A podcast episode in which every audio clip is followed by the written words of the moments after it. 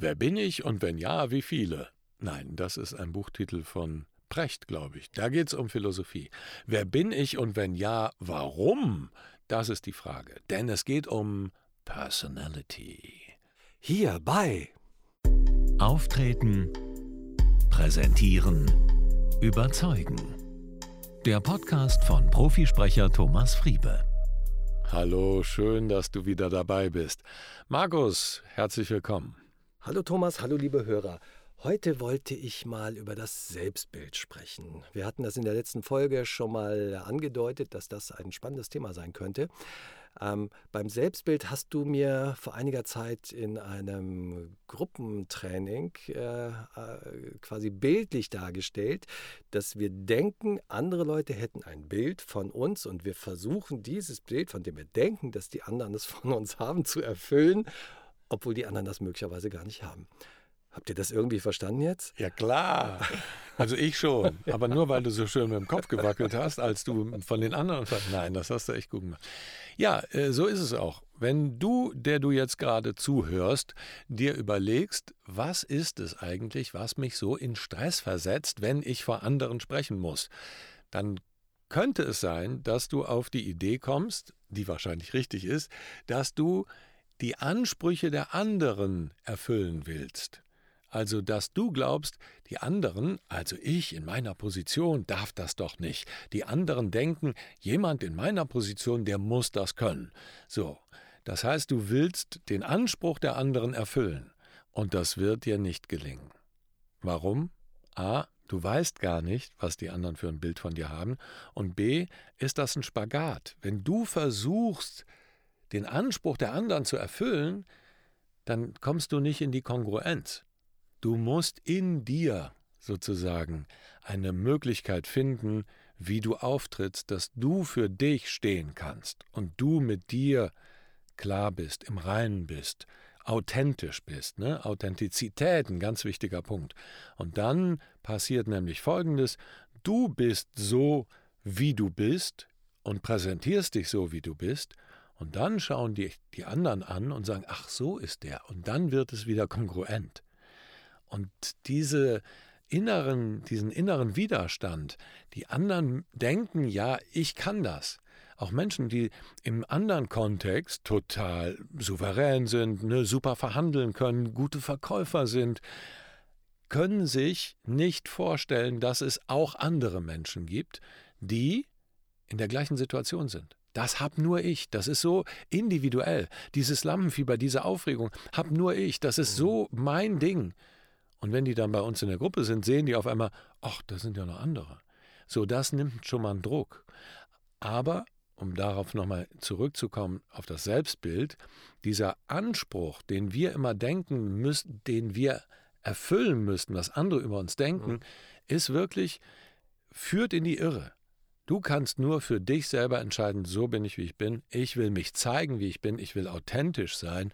Und dann dann kommt es wieder zusammen. Ja, weil wir ja auch gar nicht wissen können, was die anderen für ein Bild von uns haben, oder? Das ist ja mutmaßend, oder? Genau. Und was ich immer wieder erlebe, ist die Sorge, dass das Selbstbild, was ich habe, plötzlich die anderen sehen könnten. Also dass die Menschen mir auf die Schliche kommen. Das kommt, das kommt ganz oft im Coaching. Weil wenn du ein schlechtes Selbstbild von dir hast oder ein, ein, sagen wir mal, ein Selbstbild, was mit Makeln behaftet ist, dann willst du ja vor der, in der Öffentlichkeit oder vor einer großen Runde diese Makel verbergen. Und das ist ein großer Stress. Aber da muss Denn, ich mich ja die ganze Zeit verstellen. Oder? Ja, eben, genau. Und das ist, der, das ist der Stress, der entsteht, wenn du dich die ganze Zeit verstellst. Mhm. Weil du hast ja das Gefühl, ich kann das nicht, ich habe so einen Makel, du denkst selber über dich, ich kann das nicht, ich bin Loser, so, ne? Und wenn du dann tiefer in dich rein denkst, das ist jetzt echt ein bisschen kompliziert, so hört sich so an, ne? aber wenn du tiefer in dich reinhörst, ist es im Endeffekt die Sorge davor, dass die Menschen, die dir zuhören, das Gleiche über dich denken, was du von dir denkst. Das hm. ist crank. Dass es rauskommen könnte quasi. Genau, dass es rauskommen könnte. Hm. Dann werde ich ertappt. Sowas kommt immer wieder. Mhm. So, äh, dann habe ich die Befürchtung, so, ne, das ist so ein bisschen, es gibt so das äh, sogenannte Imposter-Syndrom. Imposter-Syndrom ist das Betrügersyndrom. Mhm. Dass selbst Leute, die sehr erfolgreich waren oder sind, sehr erfolgreich sind, sehr kompetent sind, dass die immer das Gefühl haben, eigentlich ist mir das doch nicht zu, also ist mir zugefallen. Ich bin gar nicht so gut.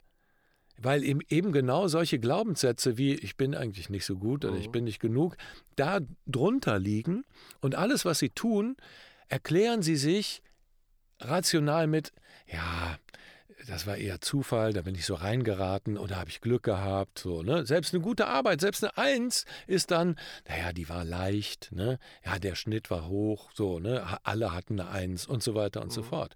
Und das ist dieses Selbstbilddenken, wenn ich mal so in, in, so einem, in so einem Selbstbild, wenn meine Wahrheit ist, ich bin der Loser und ich kann es nicht und ich werde eh das nicht hinkriegen, Dann argumentiere ich so, dass diese Wahrheit bestätigt wird. ganz genau. Mhm. Wenn deine eigene Wahrheit wird immer wieder bestätigt. Jetzt ist es aber oft so, dass die Leute ja ein gutes Bild, eine gute Meinung von ihren Kollegen oder von ihrem Vorgesetzten haben und denken, Mensch, toller Typ, netter Mensch und so. Und das eigentlich ja gar nicht stimmt. Die haben eine viel bessere Meinung äh, als die Betroffenen dann oftmals selber. Genau. Und das führt eben zu diesem äh, wahnsinnigen Widerstand, dem inneren Widerstand oder Mhm. Widerspruch. Mhm. Weil sie natürlich auch wissen, naja, die sehen mich ja so, aber ich sehe mich ganz klein. Die sehen Mhm. mich als großen Typen, die können sich vorstellen, wie sie eigentlich von den anderen gesehen werden, denken sie, und sie selber sind, sind die Kleinen, die die es gar nicht hinkriegen. Und deshalb ist diese, dieser Versuch, ich muss dieses Bild erfüllen, was die anderen von mir haben, zum Scheitern verurteilt. Weil sie ja mit dem Gedanken und dem Glaubenssatz, ich bin ja eigentlich eh ein Loser, auf die Bühne gehen oder in eine Präsentation. Und, das dann bestätigen. Ganz genau. Ja, aber was machst du denn da als Coach?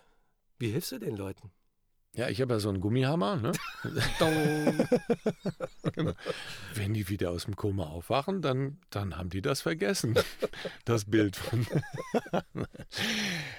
Naja, es ist halt eben genau das, was äh, das, das ist halt das Spannende in dem, in dem Prozess, weil es eben immer zwei Komponenten hat. Ne? Es ist das, weil dieser, dieser Glaubenssatz, ich ne, genüge nicht oder ich bin irgendwie Loser oder ich werde es nicht hinkriegen oder ich versaue eh wieder, weil dieser Glaubenssatz ja irgendwann, der kommt ja nicht einfach vom Himmel. Mhm. Ne? Du machst ja nicht morgens irgendwie den Briefkasten auf, da steht der drin und dann sagst du, ja, stimmt. So, äh, sondern das ist halt, entsteht halt meistens in bestimmten Situationen Mhm. und dann versuchen wir uns die Situation zu erklären. Und das machen wir mit Geschichten. Wir erzählen uns selber Geschichten. Also nicht, dass ich, ne, dass du der Märchenonkel bist und dir selber eine Geschichte erzählst. Das passiert alles so innerlich, so mit der inneren, ähm, im inneren Dialog. Aber das sind, ne, wir erzählen uns Geschichten. Wir wollen uns die Welt erklären. Mhm. Wir wollen uns die Welt erklären. Und wir versuchen dann ein Bild über uns selbst zu erklären und ein Bild über die anderen. Und dann kommt es häufig dazu, dass wenn solche Sätze mit Ich bin anfangen, dann weißt du, da hat schon, ja, da hat schon so eine Bewertung lange stattgefunden. Mhm. Das ist dann deine Identität. Und die wird immer wieder bestätigt, weil ich sie durchs Unbewusste vielleicht auch versuche wieder zu bestätigen, weil ich mir ja nicht selber widersprechen möchte. Ganz genau. Okay, das ist aber komplex. Ach, das hört sich so an, so komplex, aber ist gar nicht so komplex. Kann man das im Coaching? Ja, ziemlich, ziemlich simpel sogar, weil du ja sehr genau, wenn du an die Punkte rangehst, wann hast du dir das, ich sage mal so gerne, wann hast du entschieden, dass du so oder so über dich Mhm. denkst, weil es ist im Grunde genommen eine Entscheidung, die Mhm. wir irgendwann über uns selber getroffen haben. Und dann kannst du das einfach auflösen. Mhm. Aber oder und gleichzeitig passiert oft in diesen Momenten, wo ich das entscheide, auch etwas, was, das habe ich neulich schon mal gesagt, im lim limbischen System hängen bleibt. Mhm. Also im Emotionsgehirn. Das heißt, es ist im Körperbewusstsein gespeichert, sage ich Mhm. mal. Denn wenn du mal an eine blöde Situation denkst, wo du ne, wahnsinnig äh, dich blamiert hast oder die einfach unangenehm war, sehr emotional aufreibend oder unangenehm, dann ist die ja sofort präsent. Mhm. Das war jetzt ein Schnippen mit dem Finger. Ich hoffe, ihr habt euch nicht erschreckt da draußen vor den Podcast-Geräten. Und äh, dann ist die wirklich so da. Mhm. Und wie im, als wenn sie im Kurzzeitgedächtnis gespeichert wäre. Dabei ist das Ding zehn Jahre zurück oder 15 ja. oder 20. Und das kriegst du ganz gut aus dem Körper raus. Ja. Also indem du das anders verbindest ja. neuronal anders verbindest. Hört sich jetzt an wie eine Operation am offenen Gehirn, habe ich glaube ich auch schon mal gesagt. Finde ich immer gar den, den äh, Spruch. Aber ja, das lässt sich sehr, sehr leicht Nein, das ist nicht. Tut es auch nicht weh. Nee, tut nicht weh. Sondern hilft Es sogar. lässt sich sehr leicht lösen, ja. Ja, interessant. Das ist aber trotzdem für mich, der ich jetzt solche Coaching-Prozesse natürlich noch nicht miterlebt habe, ist es schon interessant, dass es einerseits eben diese, diese Angst vor Entlarvung gibt, weil ich denke, die anderen haben ein ganz anderes Bild von mir. Ähm, das kann ich mir schon vorstellen, dass das ganz enormer Stress ist. Das überlagert ja quasi alles. Das hat ja jetzt gar nichts unbedingt mit Nervosität und Aufregung beim Vortrag zu tun, sondern das ist ja so eine permanente äh, wahrscheinlich sehr tief liegende Sorge, dass da was rauskommen könnte. Aber in dem Moment, wo ich halt nach vorne trete und sozusagen ins Rampenlicht, sage ich jetzt mal, bei einem Vortrag oder einer Präsentation, ist natürlich die Furcht nochmal erhöht und die Wachsamkeit ist erhöht und das Stresslevel steigt dann wahrscheinlich an. Schon, wenn die Leute von der Präsentation erfahren. Also es gibt Leute, die, die scannen jede E-Mail, die reinkommt, erstmal, ob da steht, steht da irgendwie, muss ich präsentieren, muss mhm. ich irgendwas sagen, gibt es eine Vorstellungsrunde, gibt es dies und jenes. Mhm. So, also das ist äh, ne, der, der der, die Alarmglocken sind da schon oh. sehr, sehr hoch. Ne? Die Antennen sind schon ausgefahren. Aber du hast gesagt, ich meine, wir haben ja auch schon Coaching-Prozesse, aber diese, diese Selbstbild-Coachings, genau, äh, das, ne, das kann kanntest ich, du nicht. Ich jetzt noch nicht, genau. Ja, wenn äh, euch das auch irgendwie bekannt vorkommt äh, und ihr denkt, das wäre vielleicht mal eine ganz gute Idee, mit dem Thomas darüber zu sprechen, was man da unternehmen kann, auch ohne Gummihammer. Fand ich übrigens ein sehr nettes Bild. Dong. Ähm, genau, dann meldet euch doch gerne bei uns auf der thomasfriebe.com-Seite gibt es ein ganz schnuffiges Kontaktformular und da könnt ihr euch eintragen und dann äh, beraten wir euch sehr gerne. Ja. Schnuffige Grüße, alles Liebe, euer Thomas Friebe und und auch schnuffige Grüße von mir, von Markus Mondorf.